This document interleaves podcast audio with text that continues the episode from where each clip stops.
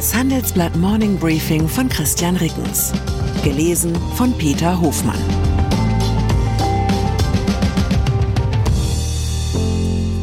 Guten Morgen allerseits. Heute ist Dienstag, der 28. November.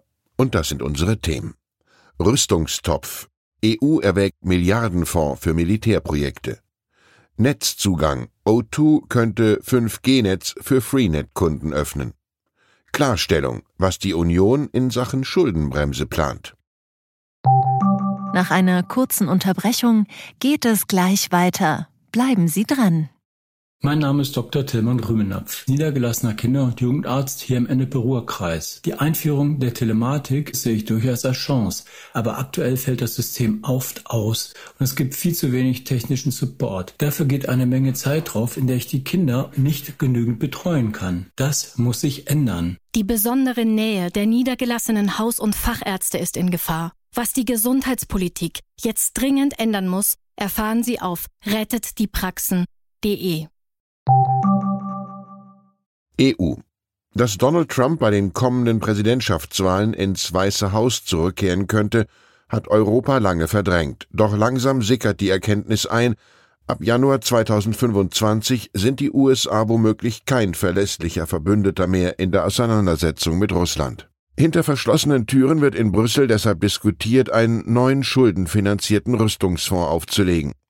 Die estnische Ministerpräsidentin Kaja Kallas hatte den Vorschlag auf dem jüngsten EU-Gipfel gemacht. Schon länger gibt es dazu Gespräche zwischen Estland und Frankreich. Paris setzt sich seit Jahren für die Stärkung der strategischen Autonomie Europas ein. Ein Konzept, das die US-freundlichen Balten lange abgelehnt haben, doch im Lichte des drohenden Trump-Comebacks bewerten sie die Lage neu. Auch Deutschland scheint zumindest nicht grundsätzlich dagegen zu sein. Mal ehrlich, Wahrscheinlich führt kein Weg daran vorbei, dass die europäischen NATO-Staaten ihre Verteidigung stärken und dabei noch mehr kooperieren. Schlechter als in der deutschen Rüstungspolitik kann es kaum funktionieren. Und doch ist da im Hinterkopf die Sorge, dass die EU mit dem neuen Fonds als erstes einen biogasbetriebenen Flugzeugträger auf Stapel legt und Bauaufträge nach Proporz in alle 27 Mitgliedstaaten vergibt.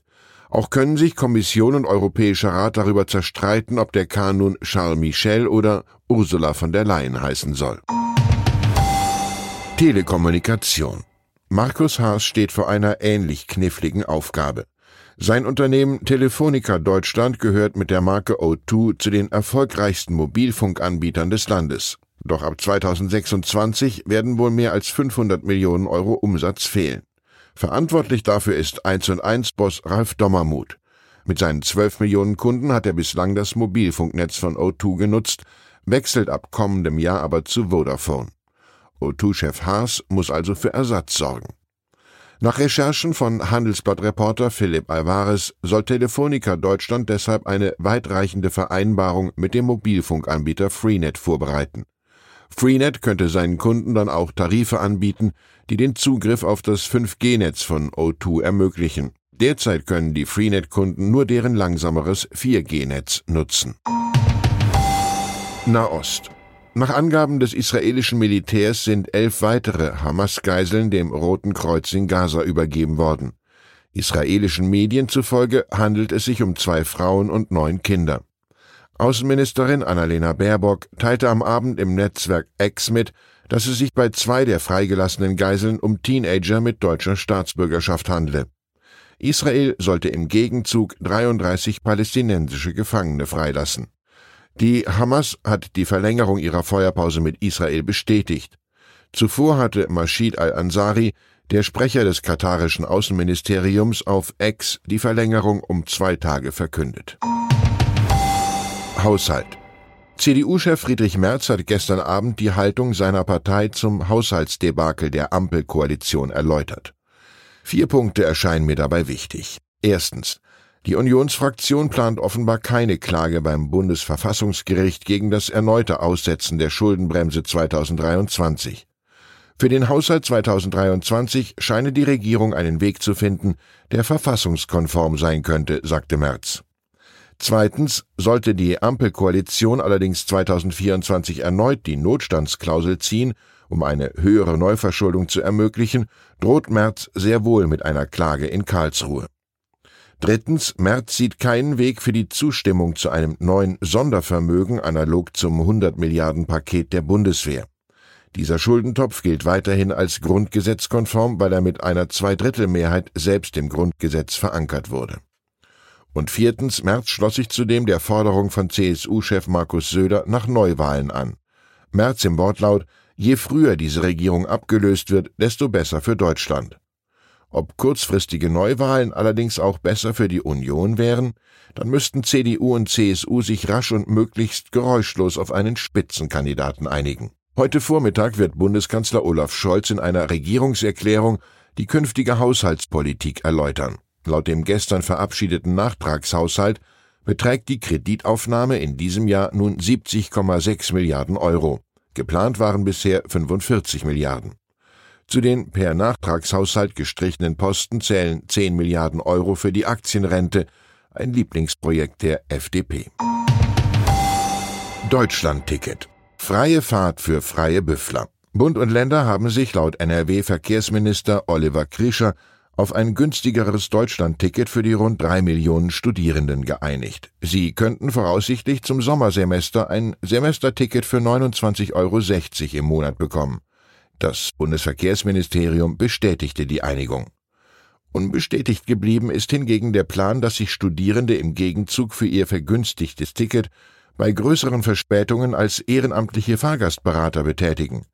So könnten Psychologiestudenten deeskalierend wirken und angehende Juristinnen bei der Fahrpreisrückerstattung behilflich sein. Und Nachwuchsphilosophen könnten gemeinsam mit den Passagieren über die Illusion des Zeitbegriffes nachdenken. Gescheitert ist die Idee offenbar an der unkooperativen Haltung der VWLer. Die hätten schlicht bestritten, dass es so etwas wie verspätete Züge gibt. Wären sie wirklich verspätet, hätte der Markt das Problem ja längst gelöst. Ich wünsche Ihnen einen Tag, an dem Sie Ihre Überzeugungen hinterfragen. Herzliche Grüße, Ihr Christian Reckens. PS ChatGPT wird ein Jahr alt. Der KI-Chatbot von OpenAI löste einen enormen Hype aus. Seither sind zahlreiche weitere KI-Anwendungen auf den Markt gekommen. Wie blicken Sie auf ein Jahr ChatGPT und KI-Faszination zurück? Welches Potenzial, welche Risiken sehen Sie grundsätzlich in der Technologie? Hat KI bereits einen festen Platz in Ihrem Alltag oder bei Ihrer Arbeit? Schreiben Sie uns Ihre Meinung in fünf Sätzen an forum.handelsblatt.com. Ausgewählte Beiträge veröffentlichen wir mit Namensnennung am Donnerstag gedruckt und online. Zinsen, Immobilien, Geopolitik, das Jahr der Entscheidungen. Das ist das Motto des diesjährigen Bankengipfels. Banken sehen sich gerade mit einer Vielzahl von Krisen konfrontiert. In dieser Situation sind unabhängige Information und Orientierung wichtiger denn je. Beim Bankengipfel erwarten Sie daher News und Networking sowie wertvolle Impulse von Vordenkern aus Banken und Tech. Wir freuen uns auf Sie am 4. und 5. September in Frankfurt. Mit dem Vorteilscode Bankengipfel24 erhalten Sie 15% auf den Teilnehmerpreis unter handelsblatt-bankengipfel.de.